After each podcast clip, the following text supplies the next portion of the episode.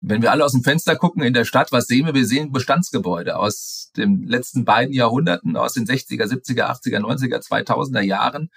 Und da haben wir große, große Herausforderungen, um die energieeffizient hinzustellen und, und die Sanierung, die energetische Sanierung und auch übrigens das Vermeiden von Neubau ist eine ganz wesentliche, eine ganz wesentliche Größenordnung.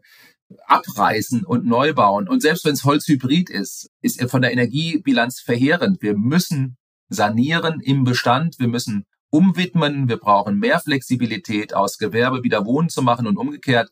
Ähm, da steckt äh, ein Geheimnis drin. Und das sind die Nettobilanzen, die wir uns angucken müssen. Das sind die Baustoffe einerseits. Es ist aber auch die Energie, die wir jetzt dekarbonisieren müssen. Wir müssen weg von den Fossilen natürlich. Äh, und das ist eine Riesenherausforderung für die Branche.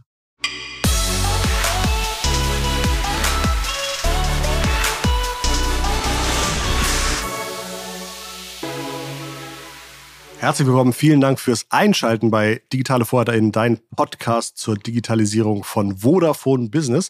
Und man soll ja immer so einen kleinen aktuellen Ansatz äh, versuchen zu finden, wie man in das Gespräch reinfindet. Und mein aktueller Ansatz ist diese Woche, dass tatsächlich drei Tage bevor wir jetzt den Podcast aufnehmen, ein äh, Rauchwarnmelder von der Firma Techem bei mir im Kinderzimmer äh, auf einmal angefangen hat rumzumucken. Und äh, ich überspringe natürlich am liebsten sofort den First Level, Second Level, Third Level Support und habe mir jetzt den ähm, CEO von Techem persönlich in den Podcast eingeladen. Vielen Dank, dass du dir für mein Problem Zeit nimmst. Herzlich willkommen beim Podcast Matthias Hartmann. Ja, hallo Christoph. Äh, und das tue ich natürlich gerne. Das war ein gutes Intro. Mache ich aber tatsächlich nicht nur für dich, sondern das sollte ich eigentlich und das tue ich auch für alle Kunden tun. Ne? Das äh, werde ich nachher nochmal werde ich nachher noch mal prüfen. Ähm, du bist äh, aus zwei Aspekten interessant. Ich glaube, du hast eine super interessante Vita. Äh, falls du da nochmal Lust hast, uns kurz ein paar Highlights oder Stationen zu erzählen, damit wir ungefähr wissen, wer du so bist. Und danach würde ich natürlich gerne über deine aktuelle Aufgabe bei Techem reden. Ja, sehr, sehr gerne. Ja, wer bin ich? Ich bin äh, Matthias Hartmann. Ich bin zarte 57 Jahre alt. Ich bin äh, glücklich verheiratet, habe drei mittlerweile erwachsene Kinder. Seit sechs Monaten sind wir Empty Nester zu Hause. Ist eine, auch wieder eine neue Perspektive. Ne? Also es fühlt sich an wie im Studentenleben äh, mit ein bisschen mehr Mitteln, muss ich sagen. Das macht es auch äh, teilweise interessanter. Nein, das ist eine, ist eine, ist eine tolle Phase. Ja, ich komme aus Frankfurt ursprünglich, äh, war viel unterwegs in der Welt, das auch sehr, sehr gerne, bin aber jetzt wieder doch im Frankfurter Raum ja, und äh, versuche ein Stück weit einen kleinen Beitrag zu leisten, dass wir diese Energiewende hier im Land hinbekommen. Ich glaube, du warst insgesamt 23 Jahre bei IBM. Was war da deine letzte Aufgabe?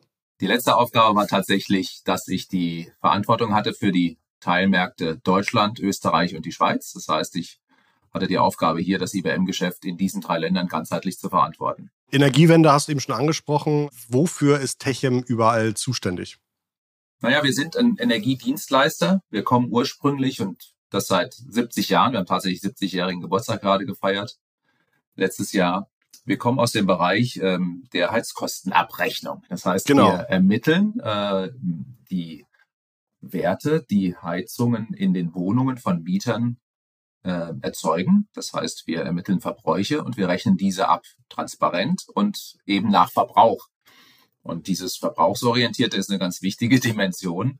Früher hat man nach Quadratmetern abgerechnet. Äh, das hat aber nicht immer was mit dem persönlichen individuellen Verbrauch zu tun. Und deswegen ist es eine ganz wichtige Komponente, den Menschen klarzumachen, ähm, wie viel sie geheizt haben, wie viel Warmwasser sie verwendet haben. Denn das ist eine Kerninformation, um dann auch Energieeffizienzmaßnahmen abzuleiten.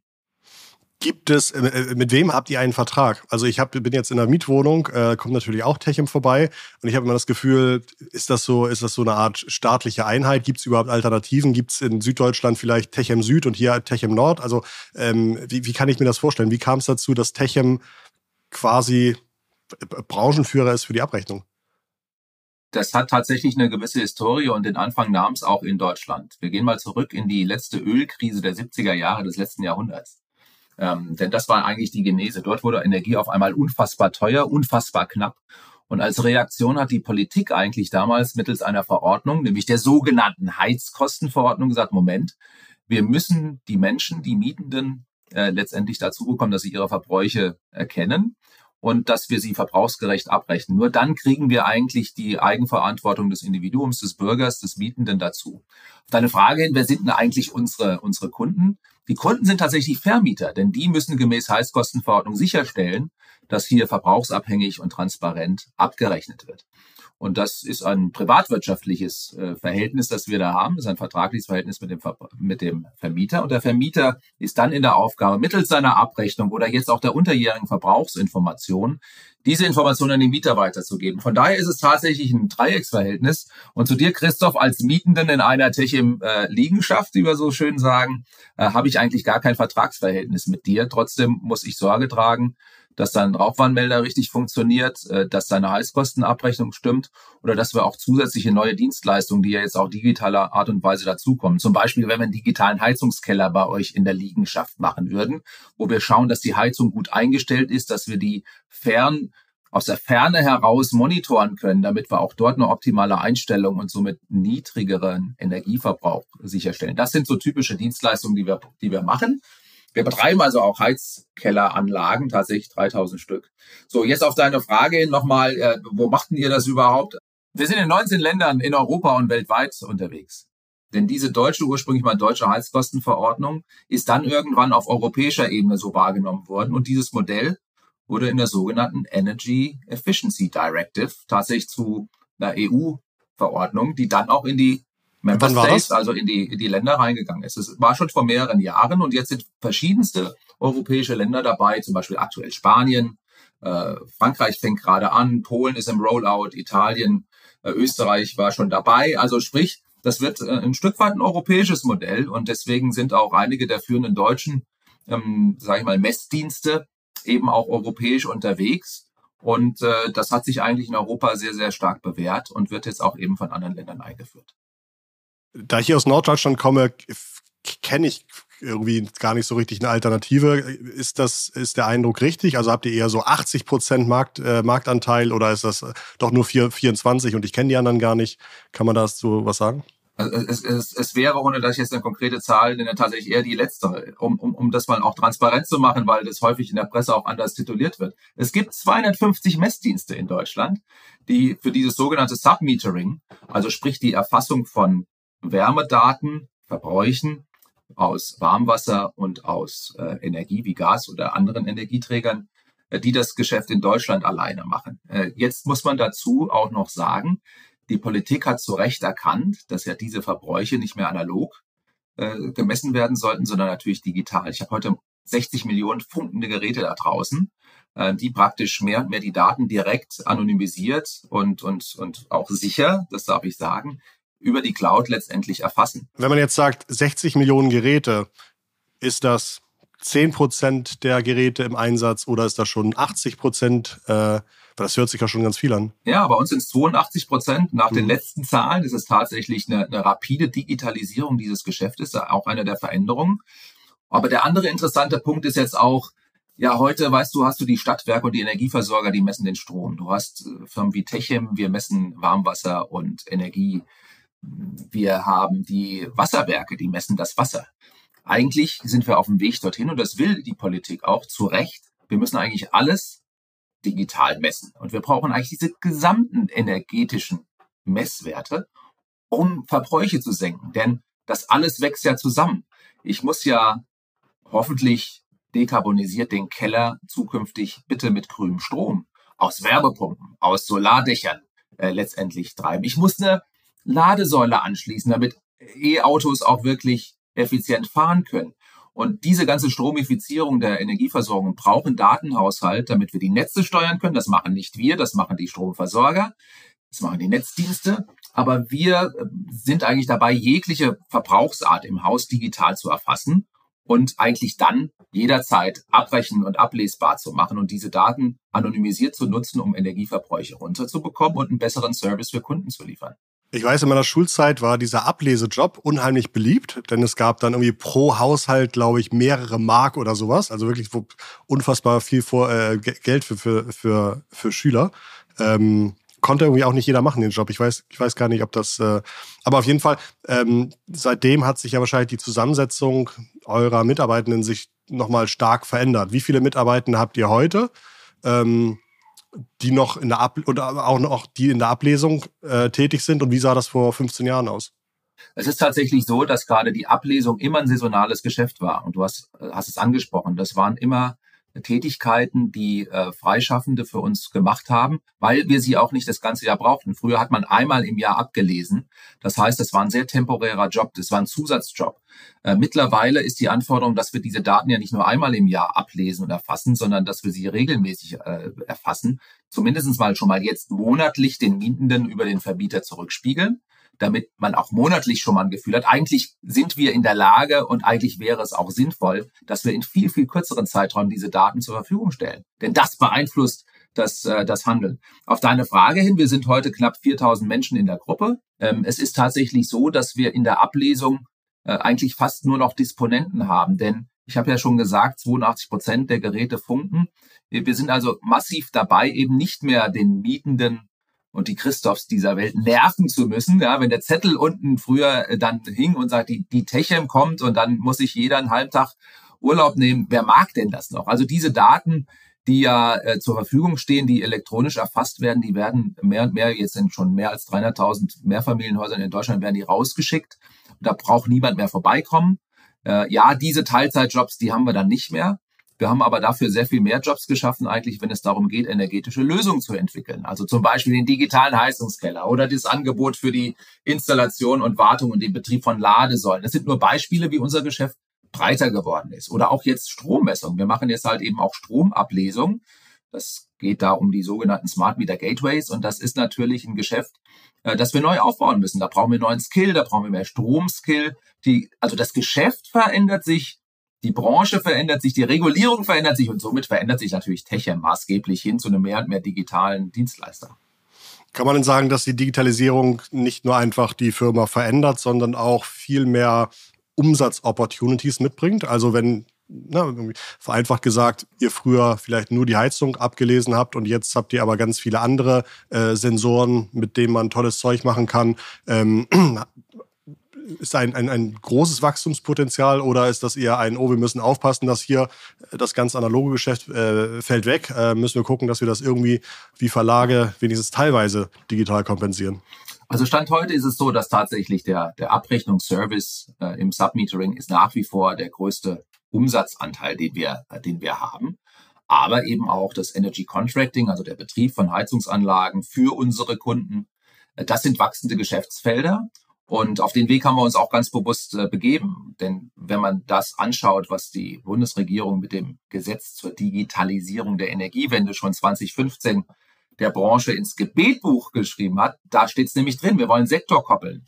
Wir wollen eigentlich weg aus dieser Siloisierung. Die einen machen nur Warmwasser und, und, und, und Wärme, die anderen machen Strom. Nein, das, das gehört integriert, das gehört digitalisiert. Das sind neue Chancen, aber damit bringt man auch wesentlich mehr Wettbewerb in die Branche. Und das ist übrigens gut. Also als Branchenfremder da reinkommend, muss ich sagen, über diese 70 Jahre hat sich in diesem Geschäft analog relativ wenig verändert gehabt. Ich sage das nicht despektierlich, aber ich sage das einfach in der Anerkenntnis, dass hier auch ein Wille da ist, besseren Service in die Branche zu bekommen, den Wettbewerb hochzunehmen.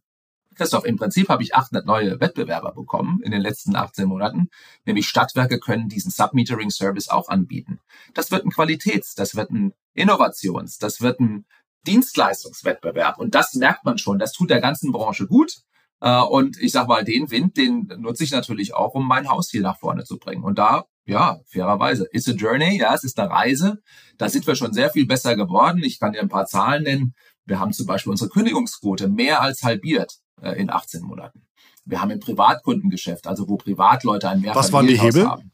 Ja, die Hebel sind einfach, dass die Datenqualität besser ist die Daten, die ich digital erfassen kann, da muss ich ja gar nicht warten, ob, ob ein Heißkostenverteiler noch funkt oder die Batterie äh, mal alle ist, früher als geplant. Ähm, das stelle ich dann nicht erst bei der Ablesung fest und dann fehlt mir diese Ablesewert, sondern das stelle ich schon unterjährig fest. Das heißt, ich kann das Problem schon vorher lösen ähm, so dass in dem Moment, wo die Dienstleistung der Abrechnung dann zuschlägt, in, im besten Sinne, dass dann die Daten stimmen, dass ich schneller bin. Ich kann meinen Kunden heute, das sind bereits mehr als 10.000, heute einen Service anbieten, wo du im Prinzip als Kunde, als Vermieter, wenn du Vermieter wärst, gehst du bei mir ins Portal und rechnest deine Liegenschaft online, realtime in 10 Minuten ab. Ey, das ist, das ist schon ein Game Changer Das hängt auch an digitalen Fähigkeiten und daran haben wir halt eben auch viel zu investieren gehabt. Wir haben viele neue digitale Leute in die Firma gebracht. Wir müssen diese Prozesse verbessern. Wir müssen den Kunden proaktiver informieren. Das ist alles noch nicht perfekt. Aber es ist auf solch einem guten Weg, dass ich sagen kann, unsere Auftragseingänge, die gehen gut nach oben, gerade im Privatkundengeschäft. Äh, und halt eben die Kundenzufriedenheit geht messbar nach oben und damit logischerweise und Gott sei Dank eben auch immer mal wieder die Kündigungsquote, die sich mehr als halbiert hat. Das ist also, das kann ich schon in den Zahlen auch sehen. Da werden wir tatsächlich besser. Es gibt ja eine große Offenheit von Menschen zu äh, Subscription-based Modellen, zu irgendwelchen As-a-Service-Geschichten. Habt ihr das Gefühl, dass ihr auch vielleicht noch mal einen ganz neuen Markt angehen könnt, wenn ihr mir als Mieter irgendwie sagt, hier für fünf Euro im Monat ähm, bauen wir dir noch ein Luftmesser rein, du musst dich nicht um den Betrieb kümmern, Christoph, und du kriegst irgendwie eine E-Mail, wenn in deiner Wohnung mal wieder das Fenster aufgemacht werden muss oder so. Also gibt es da so Services, an denen ihr arbeitet? Ja, äh, tatsächlich, das gibt es. Wir arbeiten zurzeit mit einem unserer größten Kunden in der Wohnungswirtschaft gemeinsam an einem Multisensorgerät, so will ich es mal nennen. Das inkludiert auch einen Rauchwarnmelder, auch nach Typ C, also nach den höchsten Kriterien und Sicherheitskriterien, aber es inkludiert halt eben auch äh, fünf bis sechs weitere Sensoriken, wo ich zum Beispiel Luftqualität messen kann und wo ich Hinweise auf Lüftungshinweise gebe. Das Lüften ist nicht nur im Sinne der Luftqualität wichtig. Lüften, falsches Lüften ist auch äh, ein Energieverbraucher sonderesgleichen.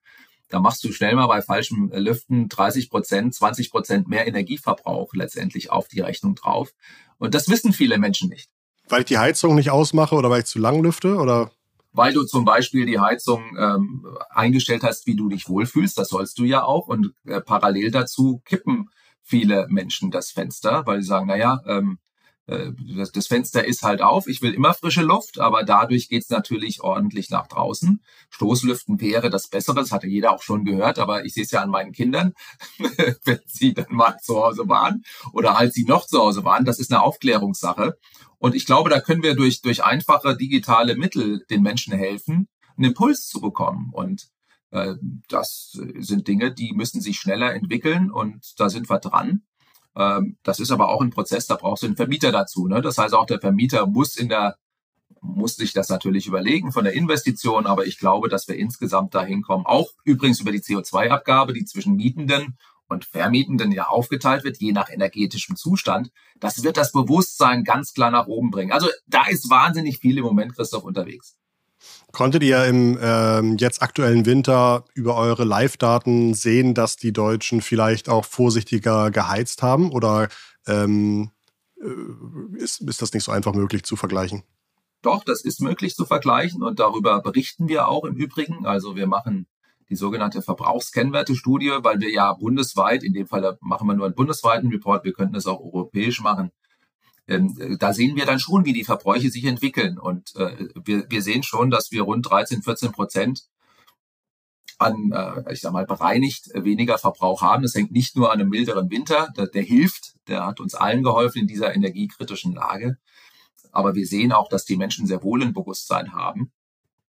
Und wir können nur hoffen, dass das Bewusstsein auch anhält.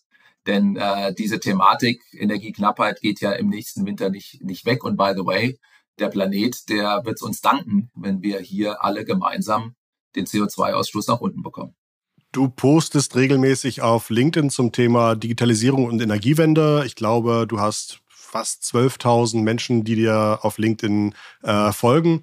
Hat sich das äh, in den letzten zwei Jahren, seitdem du bei Techem bist, aufgebaut, die Reichweite, oder warst du schon vorher aktiv auf LinkedIn?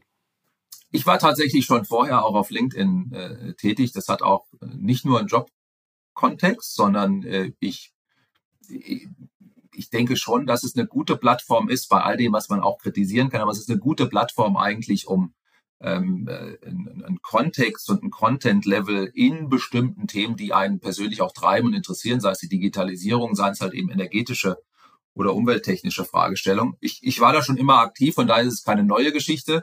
Aber ich sage auch ganz offen, ich nutze diesen Kanal auch und, und ich finde das auch in Ordnung, dass jemand, der in der Öffentlichkeit steht, der ein Unternehmen vertritt, dass der seine Basis da auch mit einbringt. Denn ich glaube, eine gewisse Authentizität muss immer auch da sein. Da achte ich auch drauf. Also natürlich gibt es auch immer wieder mal einen Post, der ist sehr Techem-spezifisch.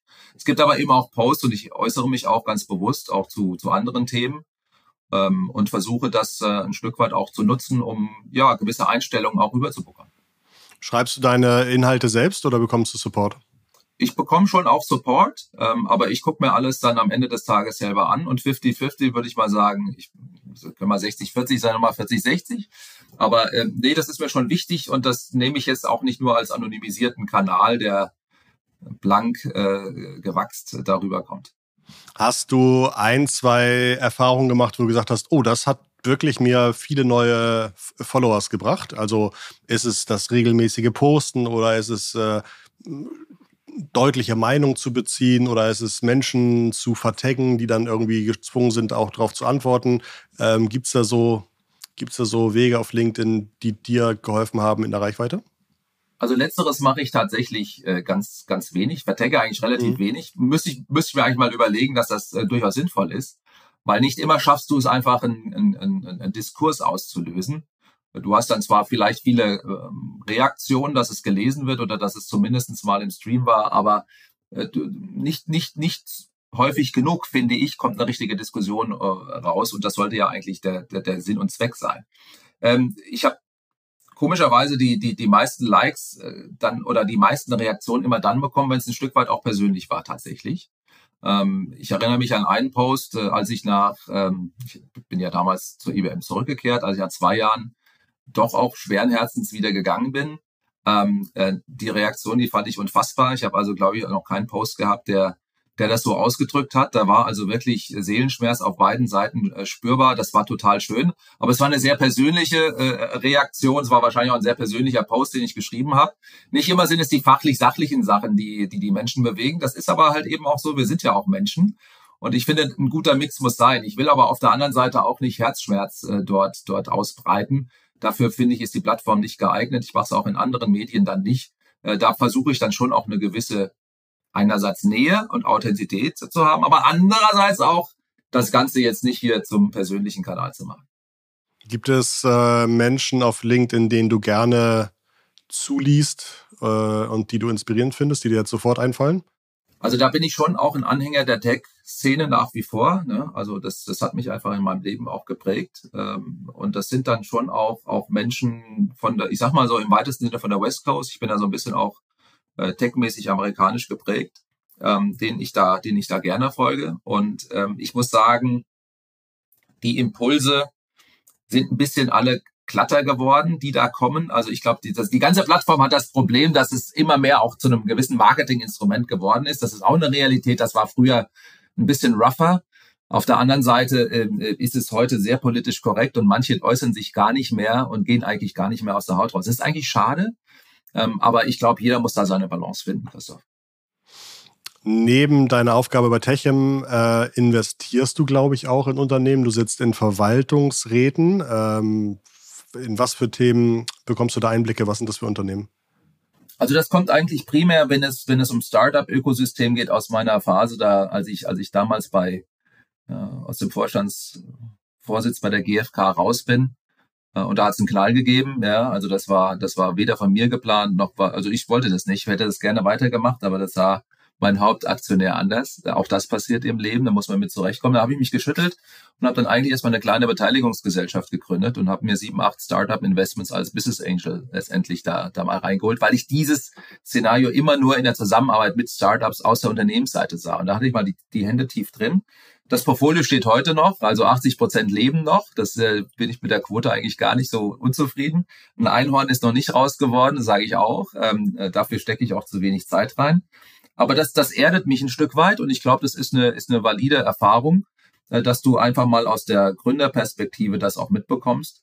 Und ähm, von daher schätze ich das nach wie vor. Ähm, ich habe allerdings auch noch Aktivitäten und die haben jetzt wieder mehr mit meiner Historie zu tun. Ich bin einmal noch im, im Bitkom, im Bitkom-Präsidium. Das ist meine Tech-Heimat und es bleibt sie auch. Da bringe ich jetzt verstärkt die Anwenderseite rein und ich leite, co-leite die, die Taskforce Energie beim ZIA. Das ist der zentrale Immobilienausschuss. Das ist natürlich der Verband meiner Kunden. Also die Immobilienbranche in all ihrer Breite ist dort repräsentiert. Und ich kümmere mich dort mit einem Kollegen gemeinsam darum, dass wir in dieser Taskforce Energie vor allem die energetischen Themen der Immobilienwirtschaft bespielen und, und auch aktions- und projektmäßig unterstützen. Und das ist bitter nötig, denn äh, das ist schon krass. Ne? Die Immobilienwirtschaft steht für 40 Prozent des CO2-Ausstoßes und sie steht für 60 Prozent des weltweiten Abfallvolumens, das produziert wird. Also hier ist eine Branche, die muss transformiert werden äh, und die muss sich transformieren, äh, damit wir überhaupt unsere Ziele zur Dekarbonisierung erreichen können. Hast du Insights, wie sich diese Prozente aufteilen? Also wie viel von diesem CO2-Ausstoß kommt durch ähm, existierende Immobilien und wie viel kommen aber durch den Beton, der für die neuen Immobilien gebaut werden, äh, gebraucht wird? Ja, es ist tatsächlich, es ist tatsächlich so, dass natürlich schon äh, Zement und Beton eine, eine, eine, eine Größenordnung sind. Ähm, das ist der Emission, der halt eben schon in der Bauphase letztendlich drauf geht. Ähm, ich, ich will dir mal sagen, vielleicht auch als Proxy für unsere, für unsere Hörer, wenn du so mal eine durchschnittliche Eigen, äh, eine durchschnittliche Mietwohnung in Deutschland siehst und übrigens eine durchschnittliche Mietwohnung in Deutschland ist 68 Quadratmeter, groß oder klein, je nachdem, wie du drauf schaust. Die emittiert im Jahr aus Wärme und Warmwasser so um die zweieinhalb, also zwischen zwei und zweieinhalb Tonnen CO2. Und dazu kommen nochmal rund anderthalb Tonnen äh, aus, aus dem Strom. Also ich sag mal dreieinhalb bis vier Tonnen pro Wohnung äh, pro Jahr. Hier, wenn ich hier hochschaue in den Frankfurter Nordwesten, in den Taunus, wenn da so eine hundertjährige Ulme oder Buche steht, die braucht ihr ganzes Leben, um das wegzu emittieren, was da in einem Jahr pro Wohnung entsteht. Und das zeigt die Größenordnung. Und das ist aus dem Bestand. Und äh, wenn ich eine Kritik an der Politik habe, ist, dass wir sehr viel diskutieren zurzeit über den Neubau. Ne, also energetische Rahmenbedingungen für den Neubau. Ich finde das auch gut, aber da geht so viel Geld und Energie rein. Wir müssen in den Bestand gucken. Wenn wir alle aus dem Fenster gucken in der Stadt, was sehen wir? Wir sehen Bestandsgebäude aus den letzten beiden Jahrhunderten, aus den 60er, 70er, 80er, 90er, 2000er Jahren. Und da haben wir große, große Herausforderungen, um die Energieeffizienz hinzustellen und, und die Sanierung, die energetische Sanierung und auch übrigens das Vermeiden von Neubau ist eine ganz wesentliche, eine ganz wesentliche Größenordnung. Abreißen und neu bauen. Und selbst wenn es Holzhybrid ist, ist er von der Energiebilanz verheerend. Wir müssen sanieren im Bestand. Wir müssen umwidmen. Wir brauchen mehr Flexibilität aus Gewerbe wieder Wohnen zu machen und umgekehrt. Ähm, da steckt äh, ein Geheimnis drin und das sind die Nettobilanzen, die wir uns angucken müssen. Das sind die Baustoffe einerseits, es ist aber auch die Energie, die wir jetzt dekarbonisieren müssen. Wir müssen weg von den Fossilen natürlich.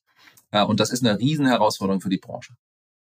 Du hast jetzt schon ein paar Low-Hanging Fruits, zum Beispiel das Umwidmen, ähm, genannt. Gibt es da noch Forderungen, die ihr zum Beispiel auch an die Politik habt, wo ihr sagt, Mensch, wenn das endlich so erlaubt wäre oder wenn da es eine, eine Regel gäbe, da wird irgendwie jeder von profitieren, äh, wie man auch in der äh, energetischen ähm, Renovierung oder in der energetischen Aufrüstung, Wärmedämmung mit einfachen Mitteln einfach noch große Hebel bewegen könnte ja. in Deutschland? Ja, doch schon.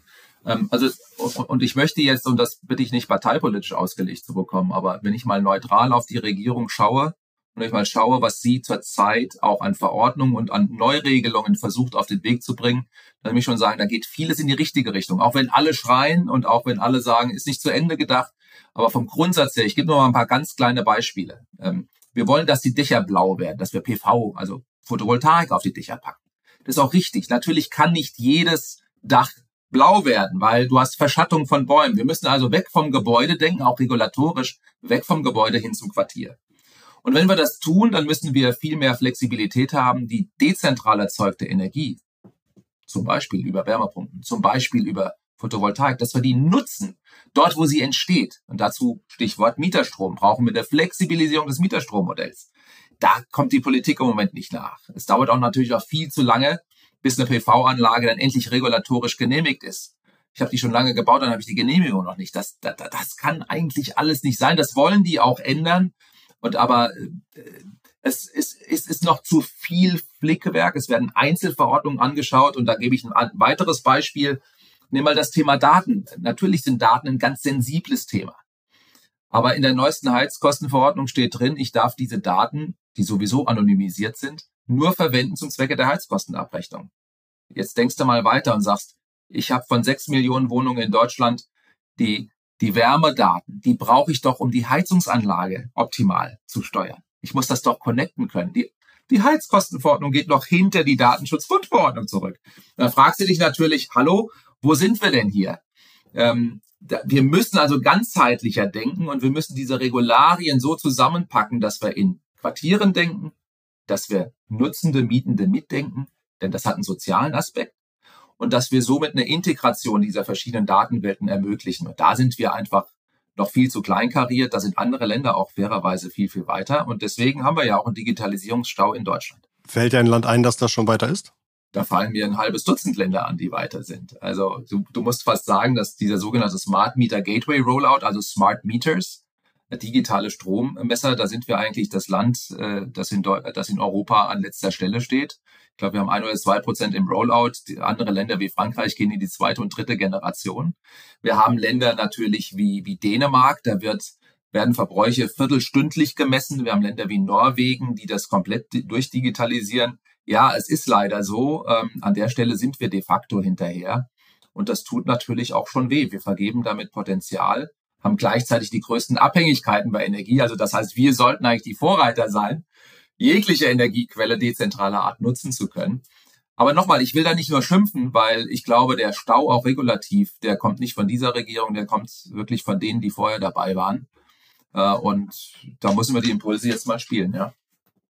Du hattest äh, ein paar äh, Dinge erwähnt, zu denen ich noch kurz was anmerken möchte. Zum einen hatten wir letzte Woche gerade einen schönen Podcast aufgenommen mit dem Dr. Wolfgang Gründiger von NPAL. Das ist äh, dort der Chief Evangelist. Und der hatte auch das Thema ähm, äh, Anmeldung von PV-Anlagen, dass es dann teilweise Monate dauert, ähm, ähm, weil die einzelnen Stadtwerke äh, überhaupt, ja, jeder hat irgendwie einen eigenen Prozess und manche sind schnell, manche sind langsam.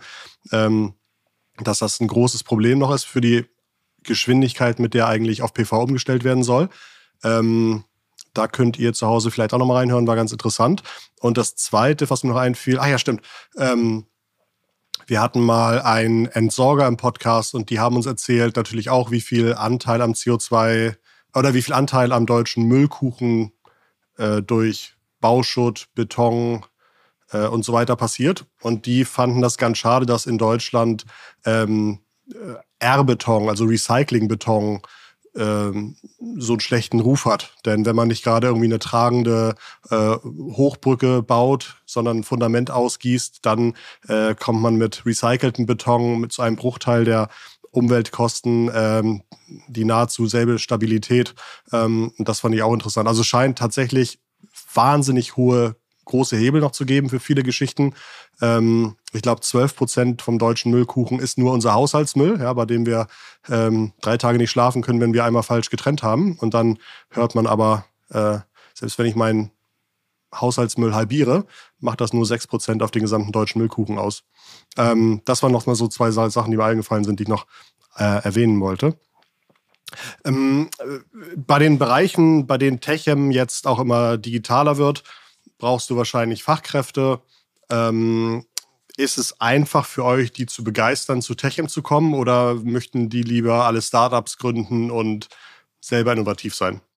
Christoph, ich glaube, es ist für kein Unternehmen in Deutschland per se einfach, äh, die digitalen äh, zu bekommen, zu finden und zu binden.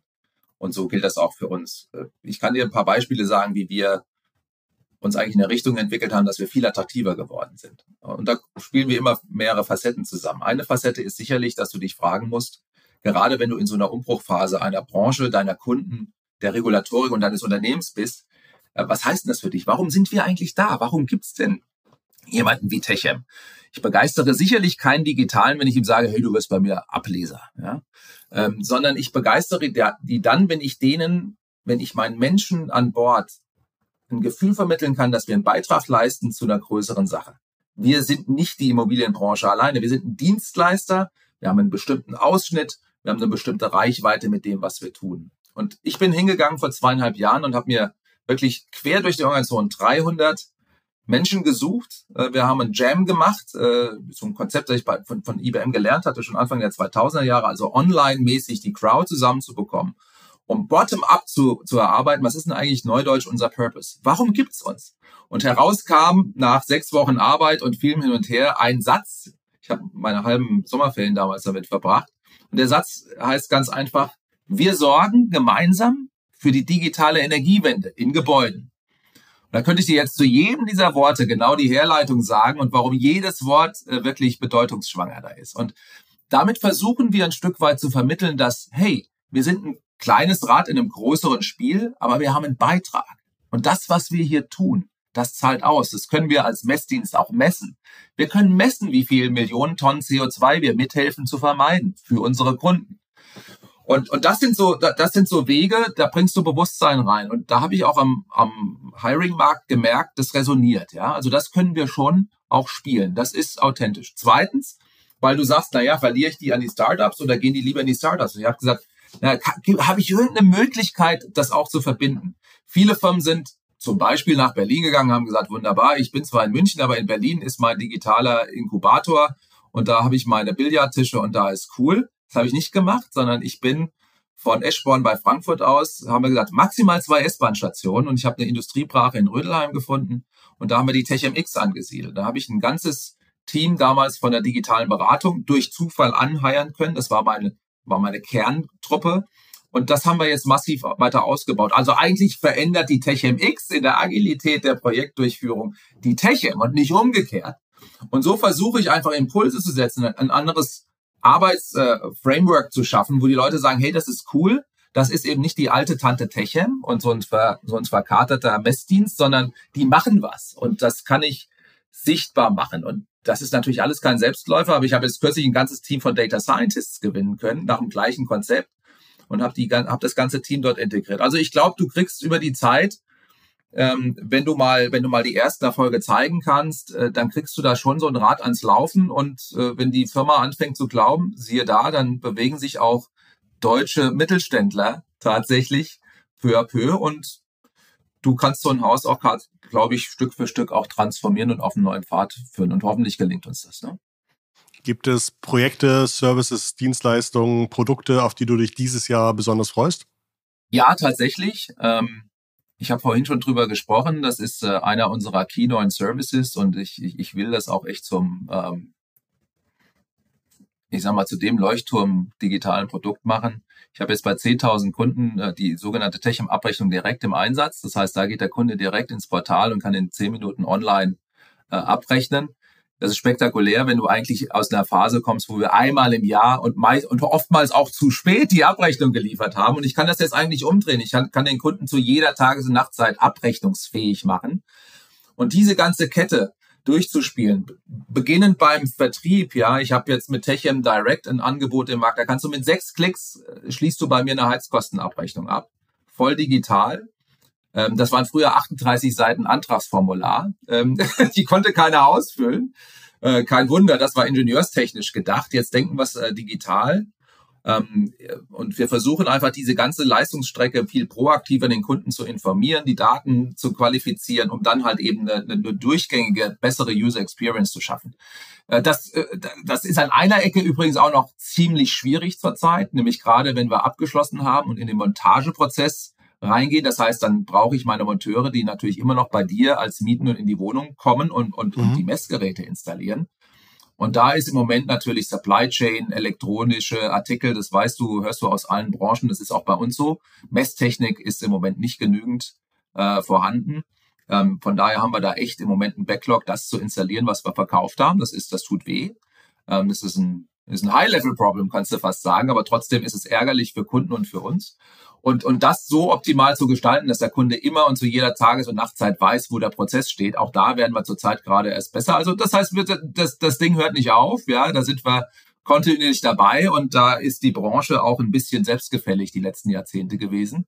Messdienste haben da in ihrem Segment gut gelebt und jetzt kommt der Wettbewerb, jetzt kommt mehr Anforderungen, jetzt kommt Preisdruck. Das, das tut gut. Eigentlich hilft es uns, das Ding zu bewegen.